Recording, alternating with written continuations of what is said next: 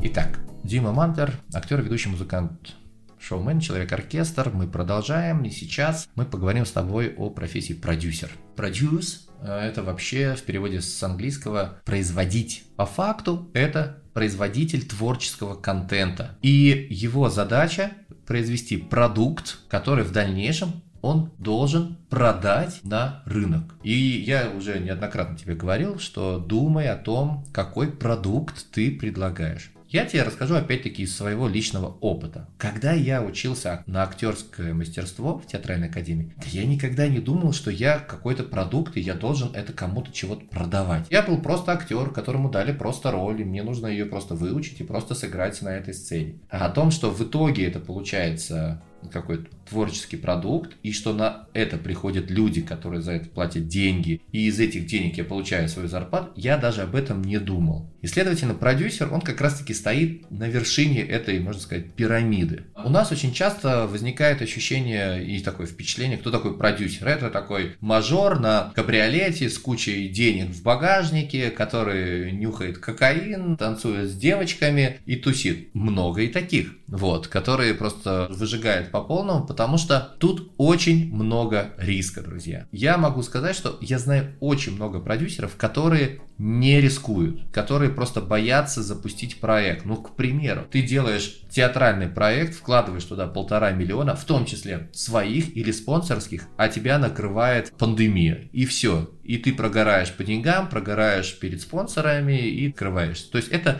это стресс, это огромное, то есть продюсирование это стресс. Ты как производственник, ты делаешь продукт, ну представь себе, ты выпускаешь хлеб. Выпускаешь хлеб, ты плохо изучил рынок, приходишь на рынок с этим хлебом, а тебе говорят, а такой хлеб уже есть, а он нам не нужен, а ты уже потратил кучу денег на его производство, на закупку оборудования, на людей. Приходишь, возвращаешься на производство, а тебе говорят, ну что, где зарплата? Вот у нас тут повар, там 15 человек, нам надо семью кормить. А ты говоришь, извините, хлеб не пошел в продажу. Вот, следовательно, у продюсера в голове должно быть понимание всего того, что происходит вообще в творчестве, на рынке. Это будет уместно, это будет неуместно, что сейчас купит, что сейчас не купит. Он все время должен быть на острие всех тех знаний, которые сейчас и всех тех, ну, всей той информации, которая происходит в мире. Именно поэтому он всегда тусит, он всегда в компаниях, он всегда где-то в путешествиях, на форумах, тусовках, потому что он должен знать, вот это сейчас есть или нет, вот это сейчас продастся или не продастся, а кто может этот продукт реализовать, и даже тот же самый режиссер,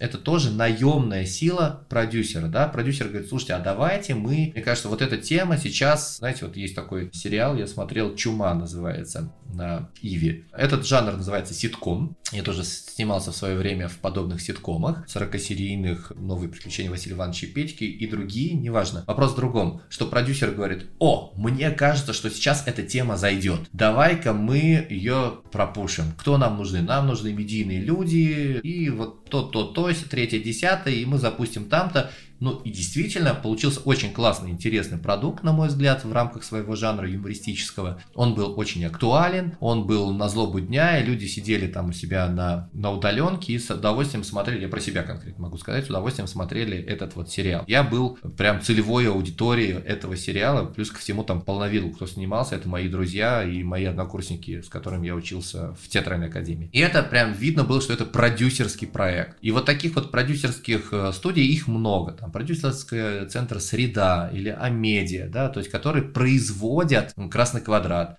которые производят творческий продукт. И это целый бизнес, это именно уже отношение к творчеству как к бизнесу, когда ты, еще раз повторюсь, ты бизнесмен, ты предприниматель, который должен это все создать, продать, внедрить, упаковать, там есть свои законы. Так вот, еще раз, да, про нюансы. Ты все время должен быть в тусовке, в общении, в поиск новых возможностей, новых артистов. Это риск, это, да, деньги, но есть вероятность эти деньги потерять. Это предпринимательство, это реализация проектов, это постоянная движуха, это включенность в проект 24 на 7 и ответственность за этот проект перед спонсорами, перед э, зрителями. Так что, друзья, я хочу сказать, чтобы каждый из вас, кто сейчас слушает эту запись, этот подкаст, он тоже для себя оказался бы творческим продюсером.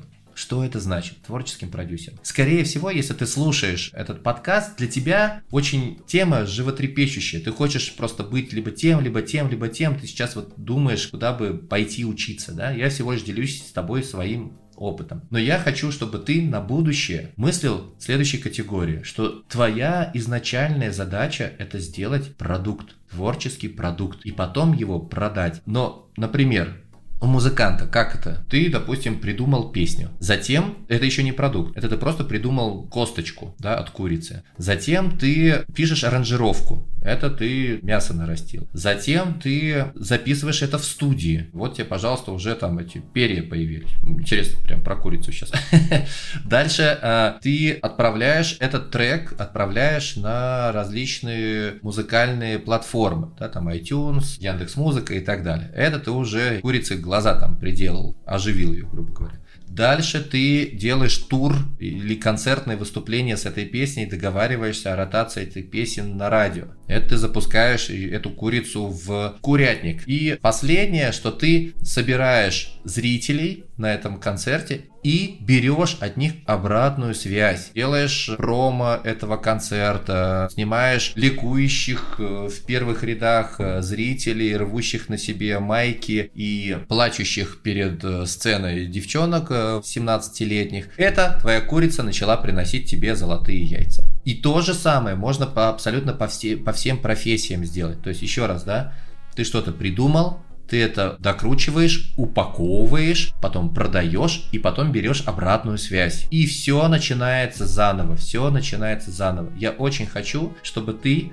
прослушав этот подкаст, понял, что несмотря на то, что мы занимаемся эмоциями, мы все с вами творческие люди, если ты хочешь развиваться в этом направлении, если ты хочешь получать в том числе достойные деньги, подумай над тем, что ты превращаешь свое творчество в продукт. Тогда в этот момент ты просто начнешь уже понимать, что нужно сделать, чтобы этот продукт улучшить. Есть замечательная фраза, если вокруг вашего продукта не вьются продюсеры, значит его нужно докручивать. Так вот и здесь, когда я был артистом, я думал, ну все, вот меня выберут продюсеры, и я стану супер-мега-пупер знаменитым. Не происходит такого. Нужно, чтобы ты постоянно, постоянно с утра до вечера только и думал о том, как докрутить твой продукт, как его улучшить, как его сделать еще интереснее, как его сделать профессиональнее, куда его еще продать, как его упаковать. Все время, все время ты должен докручивать свой продукт. Какой-то прекрасный один момент. Знаешь, у меня любимое есть такое выражение «повезло». Повезло ему стать суперзвездой. А ничего, что до этого он работал там 20 лет в театре, что у него там уже там